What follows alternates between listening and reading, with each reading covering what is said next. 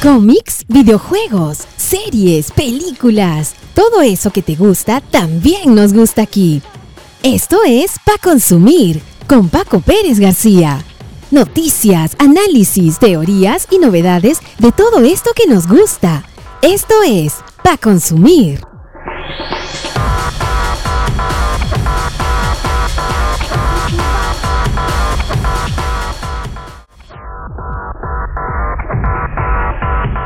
¿Qué tal amigos y amigas? ¿Cómo están? Bienvenidos a esta primera edición de Pa Consumir. Yo soy Paco Pérez García y les doy la bienvenida a este espacio donde estaremos compartiendo las principales noticias, las informaciones, teorizando y analizando todo aquello que nos gusta, lo que nos gusta consumir, que tiene que ver con las series, los videojuegos, las películas, los cómics y todo lo que gira alrededor de estos universos que vamos compartiendo y disfrutando en esta oportunidad.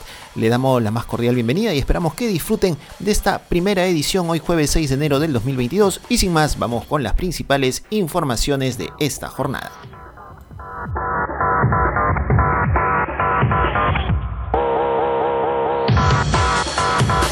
Bajaron las revoluciones de Spider-Man No Way Home sin camino a casa, éxito de taquilla y empezamos a prestarle atención a otras novedades. No mires arriba es la crítica más políticamente correcta de los nuevos tiempos y te vamos a contar por qué. Se viene la temporada 5 de Cobra Kai y la nostalgia es explotada a niveles inalcanzables. Bien, ya arrancamos la jornada contándoles que Spider-Man No Way Home o Sin Camino a Casa, como se conoce en la versión doblada al español, doblada al castellano, está ya por cumplir un mes en las carteleras a nivel mundial. Y el furor por la película, que marcó el retorno a los cines luego de estos años de, pandemia, luego de estos años también, esos meses largos de, cuarentena, en especial en el Perú, este furor se ha visto reflejado en su taquilla.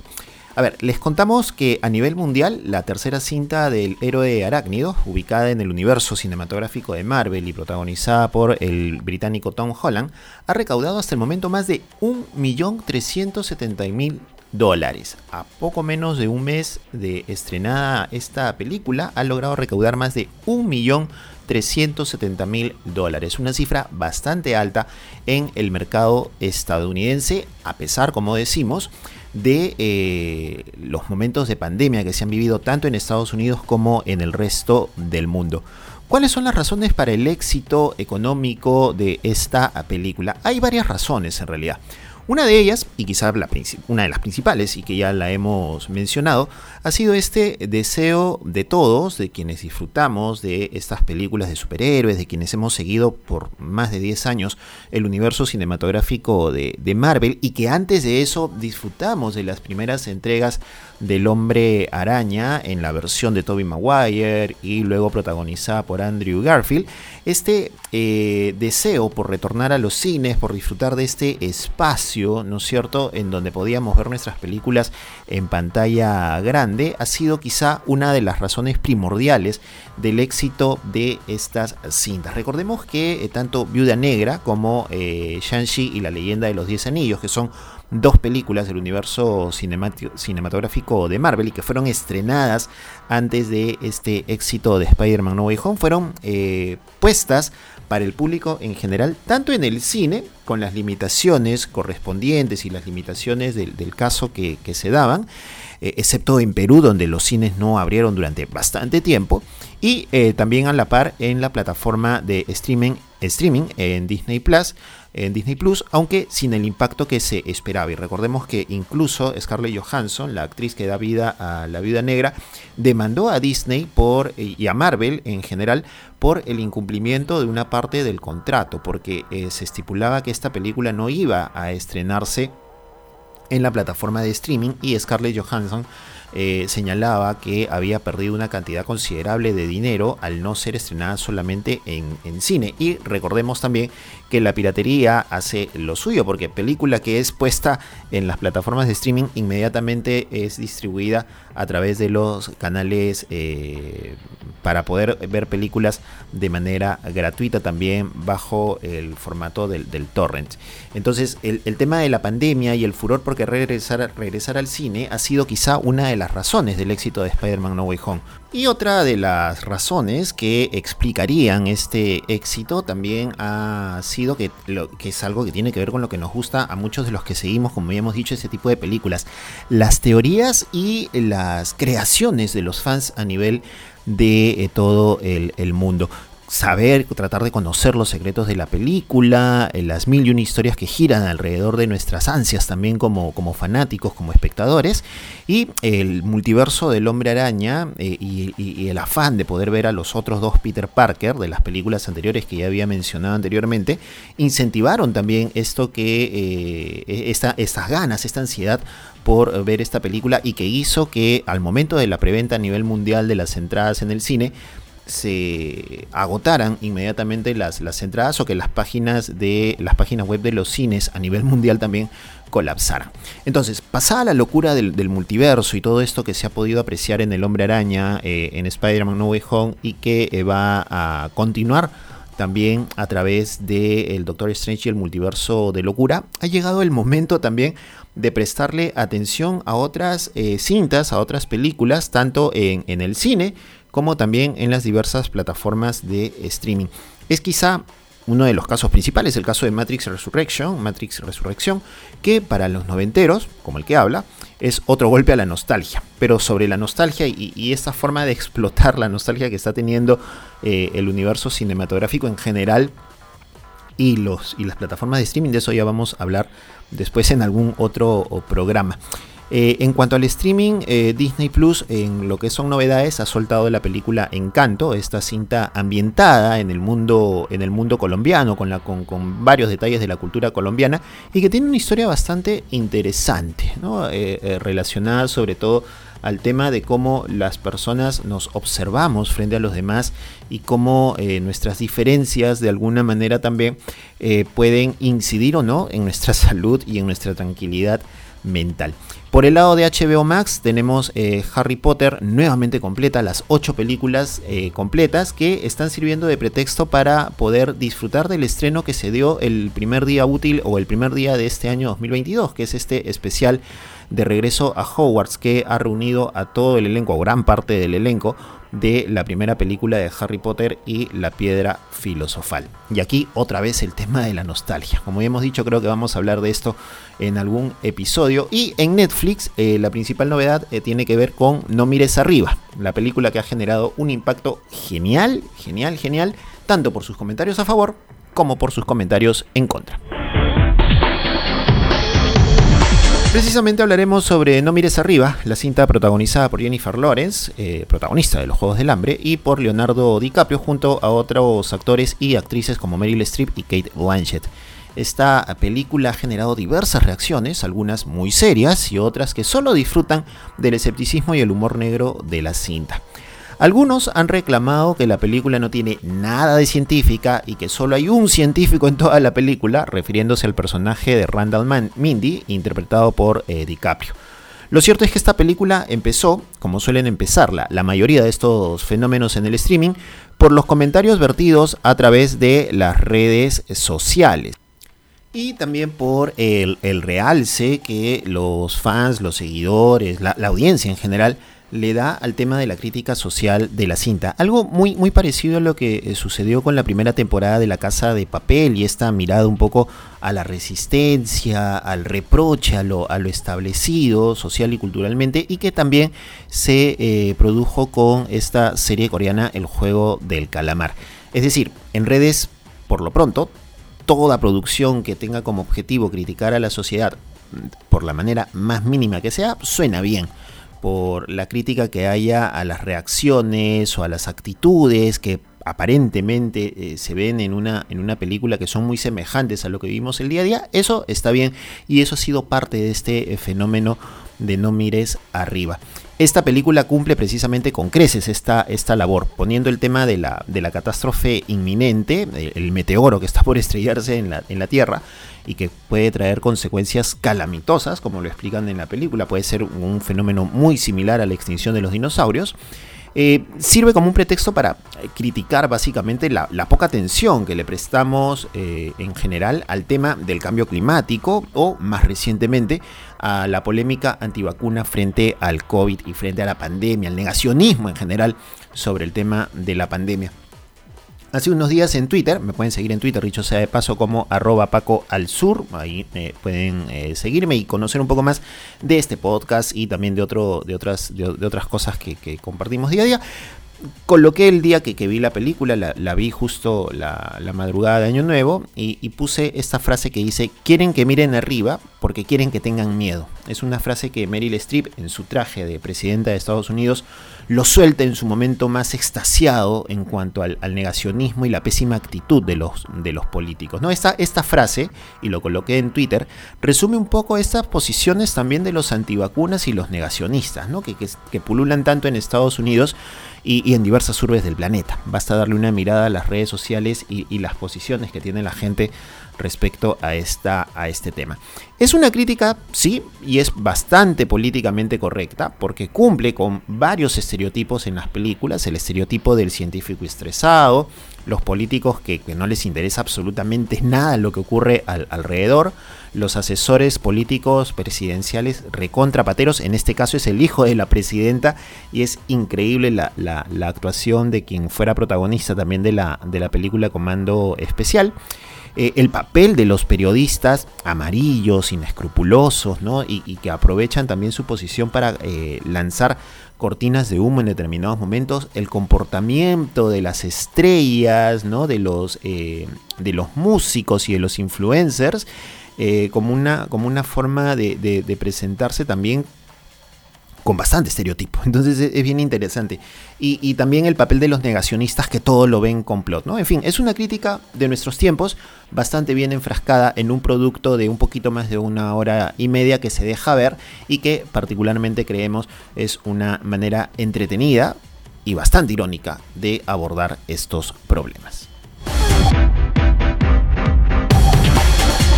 Y cerramos este bloque contándoles que ya vimos la temporada 4 de Cobra Kai y una serie que a cuatro días del estreno sigue en el top 10 de lo más visto en Netflix, por lo menos hasta el cierre de este eh, programa estaba en el segundo lugar del top 10 aquí en, en Perú. Claro, uno no destrona a Betty la Fea, que tiene no sé cuántas semanas ya en el top 10 eh, en, el Netflix peruano, pero ya de esto también vamos a conversar seguramente en algún otro episodio de Pa' Consumir.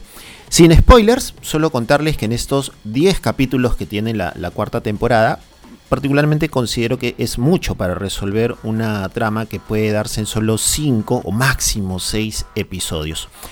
La prometida unión entre Johnny Lawrence, el ex sensei de Cobra Kai, y de Daniel Laruso, el sensei de, de Miyagi-Do, es, solo eso, se, queda en, una promesa. ¿no? Hay, varios hay varios tintes, hay varios momentos en que parece que se va a dar esta, esta unión, pero eh, no, no, se logra concretar. Y, es quizá este uno de los aciertos de la, de la serie hasta ahora, ¿no?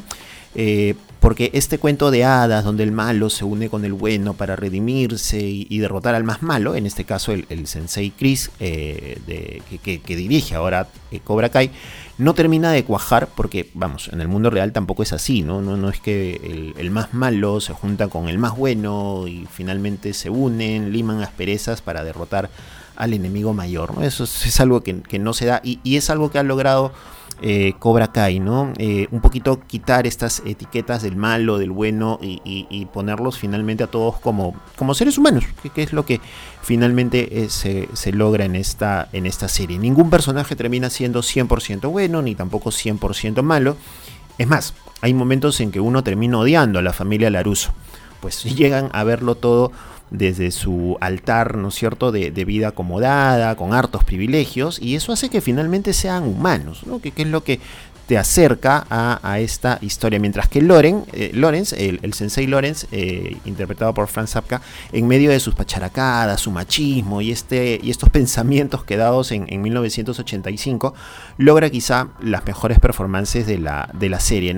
Eh, sufriendo como padre con, con el tema de, de su hijo Robbie como, como presunto padrastro, ¿no? Con, esta relación que tiene con, Miguel, que es su, principal alumno, y como sensei, ¿no? no, logra cuajar del todo en, esta, en esta dinámica a pesar de las ideas que, pudiera tener y como ser humano en general. ¿no? Es un personaje muy conflictuado, es un personaje con eh, virtudes y con varios desaciertos, ¿no es cierto? Y, que logra finalmente calar en este tema. Les lanzo aquí una alerta de spoiler porque el guion se manda un tremendo giro brutal, un tremendo plot twist al final de la, de la temporada y que es protagonizado por el personaje de, Terry Silver, el malvado de la tercera entrega de, Karate Kid. ¿no? Y, que, y que regresa, ya, ya esto no es spoiler porque es algo que se había visto en los trailers, eh, regresa a, eh, a, Cobra Kai para ayudar a, a, Chris, ¿no es cierto? eh, y, genera pues esta intriga y estos cambios en buena parte de esta serie de, Netflix, porque parece que Terry Silver quiere buscar la redención, se arrepiente de la forma en que torturó a Laruso cuando era un adolescente, un joven, en esta eh, tercera entrega de la, de, las, de la saga de, Karate Kid. Hay también algunas apariciones adicionales para el fanservice necesario y un tremendo gancho que te deja conectado para lo que será la quinta temporada, que según las informaciones oficiales ya se terminó de grabar en diciembre pasado cuando termina la serie también el mismo Netflix anuncia que se viene una quinta temporada y lo extraoficial que se sabe es que probablemente la tengamos antes de terminar este año 2022, presumiblemente para la media temporada, julio, agosto, tal vez septiembre eh, de, este, de este año, seguramente casi junto con lo que será la última temporada también de la serie Stranger Things definitivamente lo de Cobra Kai es una explotación también al tema de la nostalgia que como decimos le vamos a dedicar un capítulo especial de para consumir a este tema de Cobra Kai y también al tema de la nostalgia en general en todas las producciones que estamos viendo. Spider-Man No Way Home, Matrix Resurrections, Cobra Kai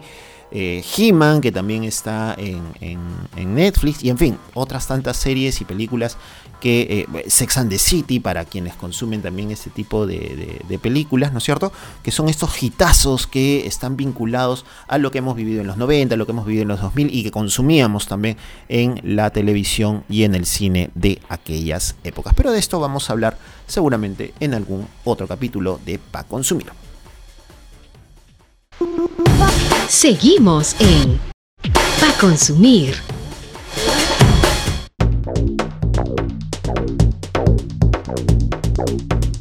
Y bien, continuamos con el programa con estos picaditos para consumir. Una mirada rápida en las plataformas de streaming que ha tenido varios estrenos en este año nuevo y que promete nuevas cosas para los siguientes días. En Netflix ya lo dijimos, está la cuarta temporada de Cobra Kai. La otra semana viene la segunda temporada de Dota, la serie basada en este juego online. Y también viene la eh, segunda película, la segunda entrega de La vida secreta de tus mascotas a mi particular entender o nuestro particular entender, una producción mucho más aburrida que la primera. La primera resultaba novedosa, esta segunda, eh, no tiene muchas cosas que enganchar, pero finalmente ustedes son los que deciden y los que consumen. En Disney Plus arrancaron con Encanto, como ya lo habíamos mencionado, esta película ambientada en eh, la cultura colombiana. Y eh, también está la nueva serie del universo de Star Wars, el libro de Boba Fett, que ya arrancó su segundo episodio. Esta es una historia basada en el mercenario más importante de esta saga galáctica. Y la próxima semana, el 13 de enero más precisamente, eh, Eternals hace su debut y es una de las películas más raras del universo cinematográfico de Marvel, porque es esta mirada un poco eh, hacia la divinidad, hacia los dioses que están alrededor del, universo y que han actuado o que no han actuado a lo largo de los siglos y que a partir del chasquido de Thanos y la acción de los Vengadores por que retorne la mitad de la población, deciden actuar frente a fenómenos que estarían produciendo. Y aparentemente hay una vinculación también con todo este desastre que se está produciendo en el multiverso, ocurrido en el Hombre Araña, lo que va a ocurrir en, Doctor Strange, eh, lo que ha ocurrido también en, Loki y en la serie Loki y también en la serie de Wanda Vision con lo que hizo la bruja escarlata desatando pues todo este tema de la locura del multiverso. En Amazon Prime hay que darle muchas chances a esta plataforma plataforma de streaming buenísima porque tiene varias cosas interesantes. Se viene una película, o ya está la película, Being the Ricardos. siendo Los Ricardos, que es una película exclusiva de la plataforma con, atención, con los protagonistas con Nicole Kidman y el español Javier Bardem, ambos en las pieles de Lucille Ball y Desi Arnaz respectivamente, actores famosos por eh, protagonizar la serie Yo amo a Lucy en la década de 1950.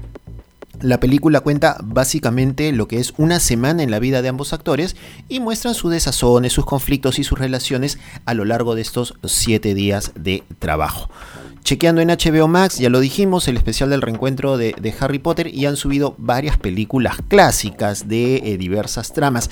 Pero si de clásico se trata, tienes que ver Alf, la serie que cuenta la historia de la familia Tanner que ve su vida totalmente cambiada cuando un platillo volador se estrella en el patio de su casa y trae a este personaje lanudo del planeta Melmac que le encanta comer gatos. Así que esta serie es un clásico sin duda para todos aquellos que frizamos más de 40 y que en nuestra niñez seguramente la disfrutamos. Recuerdan ustedes que la daban en Canal 2, ¿no es cierto? Por, por la tarde, así junto con la pequeña maravilla. Luego venía Alf. Están todas las temporadas en esta eh, plataforma en HBO Max y no se lo pueden perder. Y en el cine estas semanas tres películas vienen a cartelera. Pasajero 666 es un thriller con varios elementos que no pueden faltar en este tipo de películas. Un avión, una mujer perseguida que tiene una hija y harto suspenso. Para quienes gustan de otro tipo de películas está Kingsman, El origen, esta precuela de la cinta que narra la historia de una agencia secreta de espionaje internacional y también está Pandemia, una película acorde con los tiempos. Un ex soldado que ha dejado atrás toda la civilización después que una pandemia azota el mundo, no podemos saber cuál es, ahora ha encontrado refugio en una cabaña, pero un día llega María, una joven que ha escapado de un laboratorio y aparentemente tiene en su sangre la potencial cura para la enfermedad. Luego vienen las persecuciones, el escape. Se parece mucho a alguna película que eh, protagonizara Bruce Willis en su, en su momento y tiene una semejanza a Soy leyenda, esta película que protagonizó Will Smith también en un mundo post-apocalíptico. Y para los más pequeños, para los chivolos de la casa, entró a cartelera Sin 2, la continuación de esta película de los animales artistas que en la primera cinta lucharon por defender su teatro y hoy, bueno, actúan y siguen cantando pero para presentar un mega espectáculo y donde deben convencer a León Clay Calloway de retornar a los escenarios. Un rockero frustrado, molesto con el mundo que hace más de 15 años no se sube a un escenario, pero es la carta que se juegan los eh, amigos de esta película para poder financiar un mega espectáculo que quieren presentar en la capital del espectáculo mundial. Ojo con este tema que en español latino la versión de León Clay Calloway es doblada al español latino nada más y nada menos que por Chayanne. Así que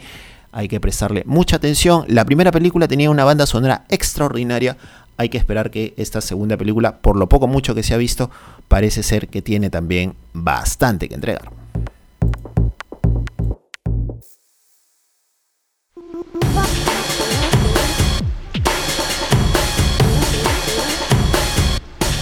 Y bien, así llegamos al final de esta primera edición de Pa Consumir. Les agradezco muchísimo por habernos acompañado. Ya saben que pueden escucharnos a través de todas las plataformas de streaming de, podcast, perdón, su plataforma favorita. Ustedes nos pueden escuchar ahí y también a través de la página web www.espaciolibre.p o sumarse a nuestros grupos también de chat y eh, de WhatsApp y de Telegram para poder recibir directamente el audio. Yo soy Paco Pérez García, les agradezco un montón por habernos sintonizado en esta primera edición y nos encontramos la próxima semana, el próximo jueves, como siempre, aquí en Pa Consumir.